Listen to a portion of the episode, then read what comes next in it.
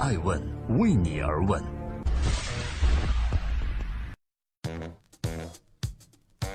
大家好，我是爱问人物高原。今天是十二月二十五日，圣诞节，在这里祝大家圣诞快乐。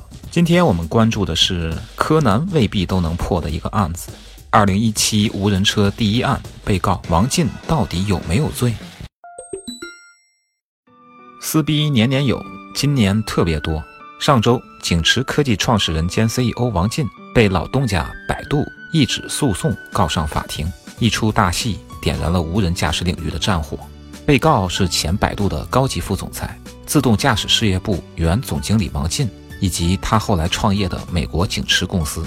百度的意思呢？王进和景驰严重侵害了百度的商业机密，要求包括并不限于停止利用该商业机密从事与百度相竞争的自动驾驶相关业务。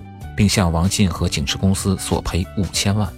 李彦宏判定王进犯了七宗罪。我们先来看看百度起诉王进的三个诉讼理由：第一，违反竞业协议并招聘百度相关人员。百度称已经按照竞业协议的约定，向离职后的王进支付了高额的竞业限制补偿金，但是王进却违背了竞业限制义务，招揽了百度员工做与百度有直接竞争关系的业务。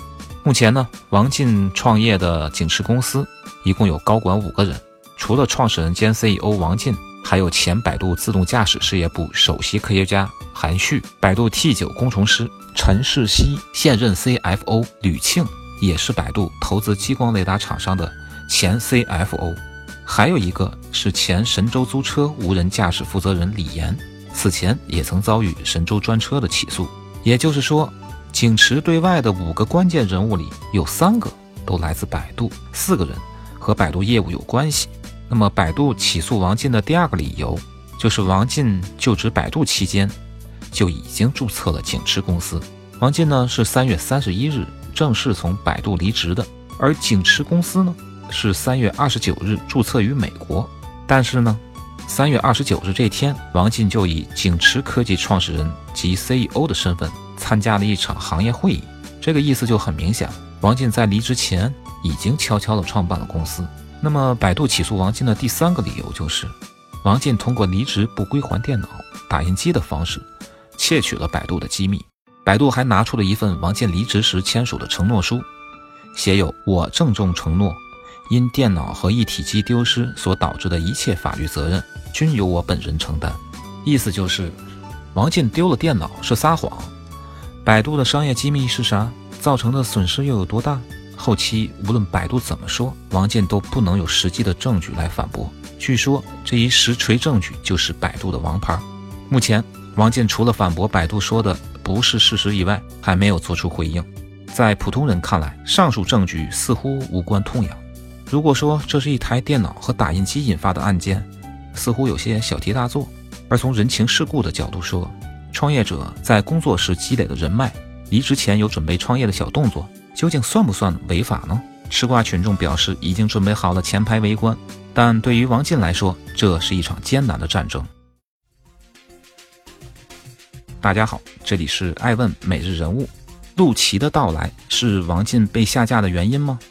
这两年百度人才流失严重，比如无人车的四大金刚于凯、米凯。王进、吴恩达，前百度无人车的首席架构师，百度最年轻的 T 十楼天成等，这些人工智能方面的顶尖人才，通过王进进入百度，但又先后离开了百度。离职后创业，他们多数专攻无人驾驶项目。除了王进的景驰公司，这些人创立的自动驾驶创业公司已多达八家，其中包括吴文达的 Drive 点 AI、尼凯的和多科技等。这让百度的心里实在是不能平衡啊！毕竟百度曾花大钱支持这些顶尖人才的研究，如今这些人却成了竞争对手，谁能说得清他们占了老东家多少便宜？这也是为什么百度被称为 AI 黄埔军校的原因。但另一方面，王进等人也曾为百度无人车立下了汗马功劳。业内猜测，如果不是陆琪的到来，王进也许不会那么快出局。在二零一七年年初，百度自动驾驶业务部三合一成立了智能驾驶事业群组，由陆琪来负责。在三月一日的会议上，百度宣布王进不再担任自动驾驶事业部的总经理。前后不到十五分钟的时间，王进和陆琪就完成了百度无人车业务的权力交割。几个小时后，这位百度高管介绍中名列第五的人物，他的头像就被百度官网下架。被下架后，王进也毫不含糊，爽快离职，然后迅速投入到美国的景驰事业中。大家好，这里是爱问每日人物。拍桌子都没用的管理制度，才是王进倒戈的根源吗？后来，王进在接受一财采访时称，自己的离职和陆琪没有关系。当时离开的最主要的原因是，无人车是一个快鱼吃慢鱼的产业，谁跑得更快，谁就会有更多的胜出机会。但是在大企业里遇到很多的挑战，当你去做一个决策时，要平衡非常多的关系，有很多的权衡和折中。但是在创业公司里，这一切就变得简单了。他还隐晦地暗示，百度的内部有管理问题，成为什么样的公司，到底走什么样的商业模式，开会都是要拍桌子的。在百度高层，我的级别已经很高了吧？有时候拍桌子都不管用啊！这个苦日子我不想再过。想必王进的这些话令百度十分不爽，因此对于吴恩达离职时与百度的温情互动和互相称赞。王进和百度的关系就差了很多。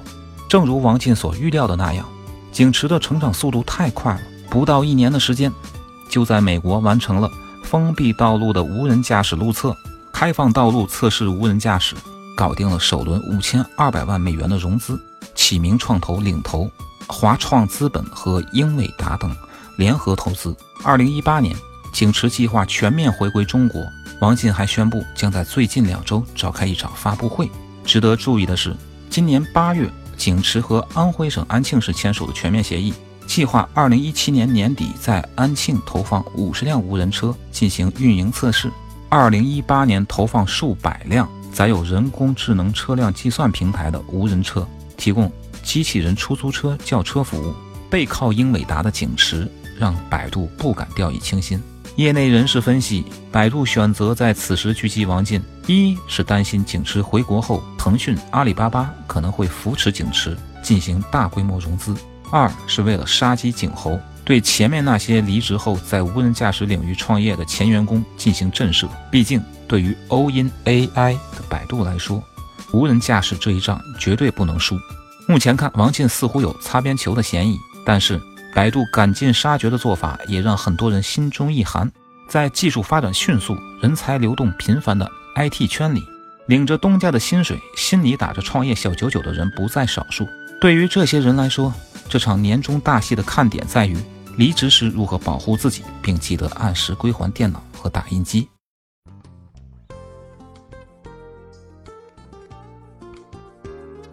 创业成功者都有钱老板。他们中有的被老东家送进监狱的孙宏斌、李一男，也有得到秦老板投资和大力支持的胡伟伟等。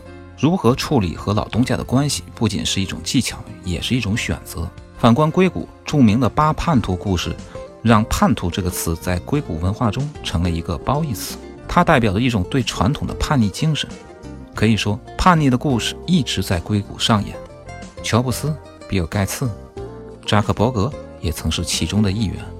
这次百度手撕王进的结果，究竟是不了了之，还是较真到底，都可以为创业者提供更多的参考。爱问是我们看商业世界最真实的眼睛。